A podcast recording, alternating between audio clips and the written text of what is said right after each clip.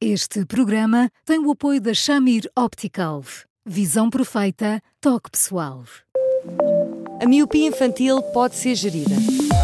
A Shamir lançou as lentes Shamir Optimi, que promovem uma visão completa para deixar as crianças mais felizes. As lentes Shamir, que gerem a progressão da miopia, são super resistentes, estéticas e muito confortáveis.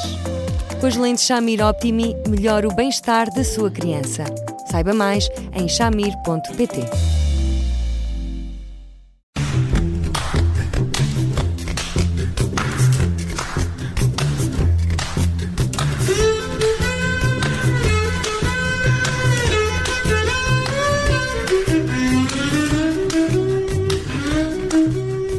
Bem-vindos a mais um Porque Sim Não é Resposta com o psicólogo Eduardo Sá. Eu sou a Judite França e comigo está o Bruno Vieira Amaral e vamos falar hoje de pessoas que adiam uma separação por causa do Natal. São pessoas que existem, não são como o Pai Natal, existem de facto. E Eduardo, hum, boa tarde. Qual é a justificação ah. para pensar nisto numa altura tão difícil como é a de uma situação de ruptura? E porquê? E, e porquê? Olá, Judito. Olá, Bruno. Olá, Eduardo. Um, Judito, porque é muito difícil, muito difícil, muito difícil e porque um, a determinada altura uh, há famílias e há filhos envolvidos em tudo isto e, e as pessoas querem e, e, não querem por outra razão que não seja por bondade, que fique claro, querem de algum modo uh, tomar uma decisão com, com o mínimo de dor possível para todos e, portanto, vão tentando levar até onde conseguem um, um, a gestão de um processo desses. E às vezes levam-no tão longe, tão longe, tão longe que tentam fazer zigzags, escolher as alturas em que, em que não há aulas, escolher as alturas em que não há festas, escolher as alturas em que não há aniversários, de maneira a que essa data não fique associada nada em particular que de alguma forma melindre e magoa, magoa pela vida fora as diversas pessoas da família. E, portanto, isto leva-se a um extremo que depois faz com que este tipo de comemorações sejam mais protocolar do que, do que propriamente sentidas. E, pior que tudo, é um, é um clima de festa com nuvens e nuvens e nuvens a pairar e com, e com as pessoas todas muito constrangidas, porque, como se imagina, por mais que não se transmita a mais ninguém essa intenção, a verdade é que estes climas não se conseguem eludir de maneira nenhuma. É um clima que deveria ser de festa e fica um pouco fúnebre, porque eh, mesmo que sejam apenas a, a, as duas pessoas, o casal, a, a perceber que, que, está iminente a ruptura, o clima nunca pode ser uh, um, um, clima festivo, nem de celebração, nem de celebração do que foi a relação, nem de celebração da família.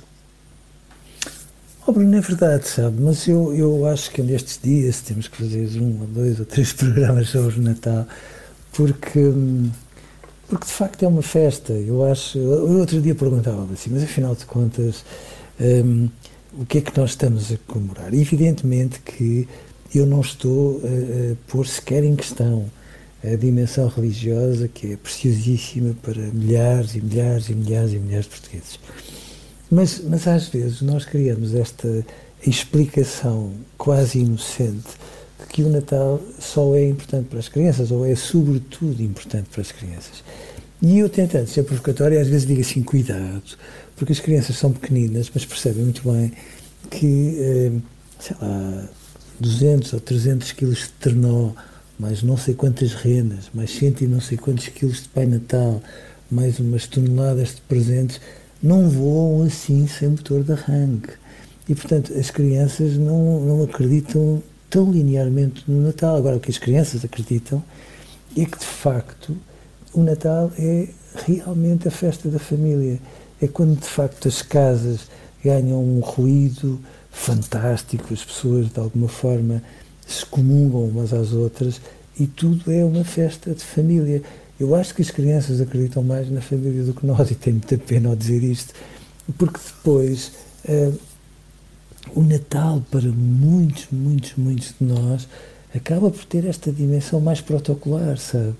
E é uma dimensão uh, muito triste, porque no fundo estamos a comemorar a festa da família e depois de repente há nuvens e há arestas e coisinhas pequeninas que não foram ditas, mas que ficam ali enquistadas nas diversas pessoas e às vezes há muita gente a querer passar o Natal muito depressa. Portanto, neste tipo de situações, é, estas circunstâncias tensas, sombrias, feias, frias, existem levadas até mais, até mais longe. Agora, é tão violento, e eu não, eu não tenho dúvidas que a maior parte das pessoas faz isto por bondade, por, por sensatez, mas é tão violento, tão violento, eh, uma pessoa escolher não estar mais com aquela pessoa e de repente estarem a trocar presentes e a fazerem de conta que está tudo bem.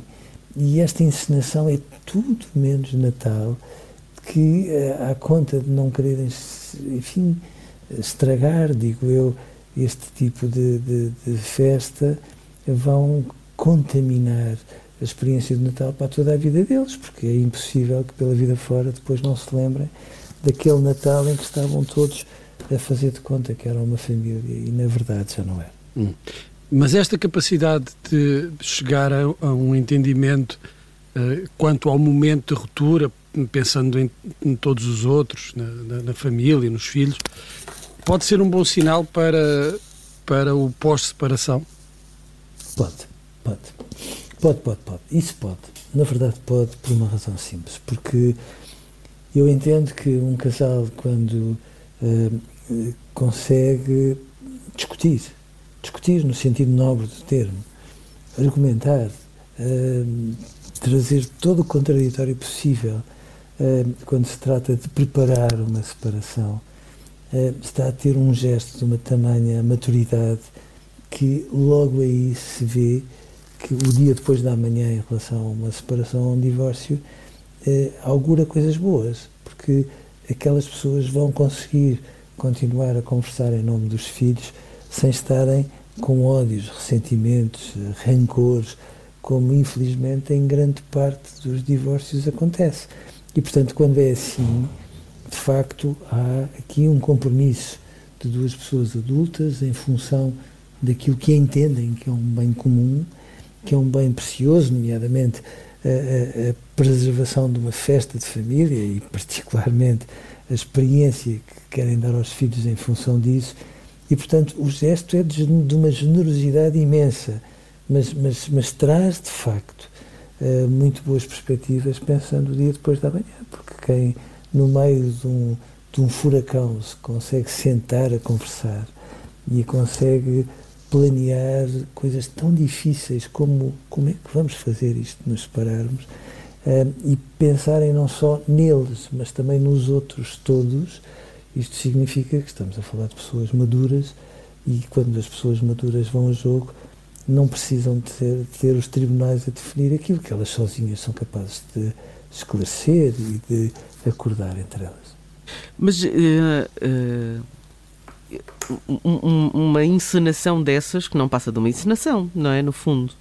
É uh, uma, uma tentativa, no fundo, que vai à boleia de um momento bom e agradável e que pode potenciar também em si um, um, uma melhoria na relação, ou é uma questão apenas, enfim, é uma, é uma opereta em que cada um faz o papel que idealizou para a sua vida que não aconteceu um, e depois, no fim, em janeiro, então arrumam os tarecos e vão-se embora. É uma encenação para todos os efeitos, não é, Judito?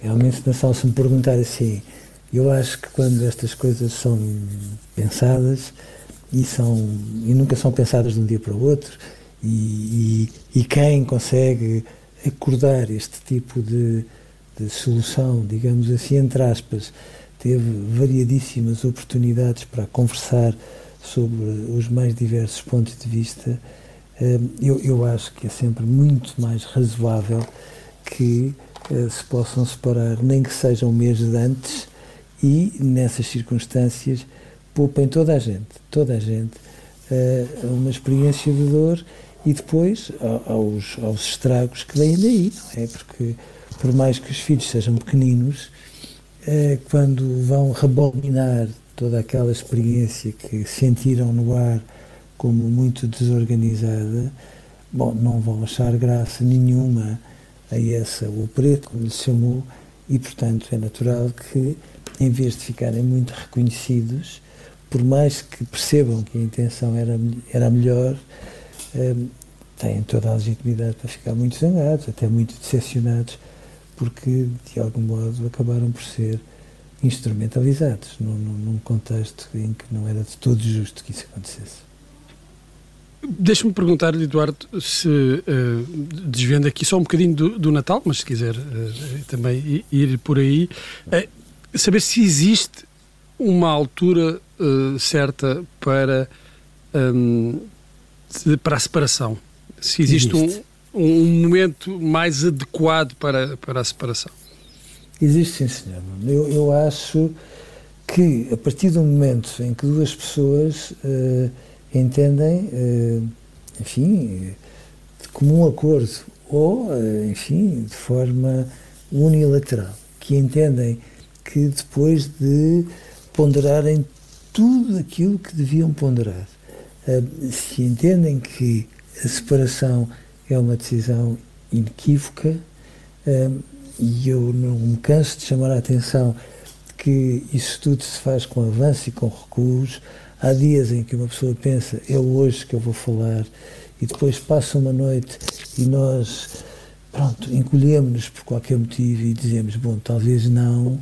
É, bom, mas a partir do momento em que esta decisão está intimamente assumida e tomada, eu devo dizer que não se deve esperar muito tempo. Deve ser ali porque depois tudo o resto é tão violento, é uma convivência tão inquinada uh, que se dá a partir daí que os estragos são terríveis e as, as pequenas e as grandes humilhações sucedem-se. Uh, isso é ainda pior do que uma separação propriamente dita. Mas a verdade é que, quando estava agora a dizer ao Bruno que há um momento certo, significa que também há um momento errado e que o Natal é um momento errado para fazer isso?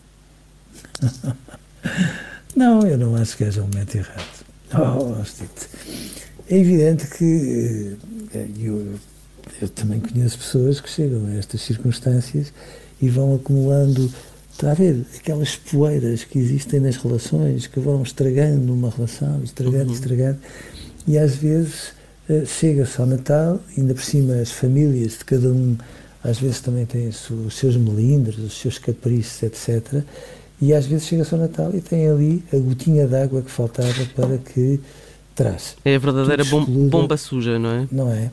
E, portanto, nessas circunstâncias, eu acho que num contexto destes é, é, é, é errado. Mas eu também percebo um aspecto, Tito, é que às vezes é tão difícil, tão difícil, tão difícil uma decisão destas, e às vezes não é decisão, é depois comunicar-se a decisão, falar-se, com os filhos, sobretudo, muito mais do que com os pais, é, que muitas pessoas só conseguem tomar no impulso. A coisa pegou fogo, seja lá pelo que for, e depois sim, admito que nessas circunstâncias, no impulso, as coisas tenham contornos não muito bonitos, se diga aquilo que não se devia dizer, haja uma cena ou outra que, que dificilmente se esquecem e, portanto, é claro que há momentos errados, inevitavelmente, nestas circunstâncias também.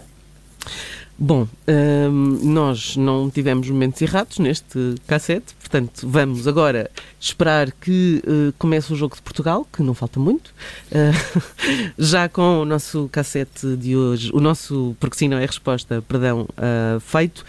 E voltamos amanhã para mais um com um outro tema. Até lá estamos disponíveis uh, no site do Observador, nas plataformas habituais de podcast e sempre em eduardosá.observador.pt. Eduardo, um grande abraço, obrigada, boa sorte para o jogo. E boa até amanhã. Também, estamos todos a torcer. Até amanhã. E até amanhã. Até amanhã. Um grande abraço. Até amanhã. Obrigada.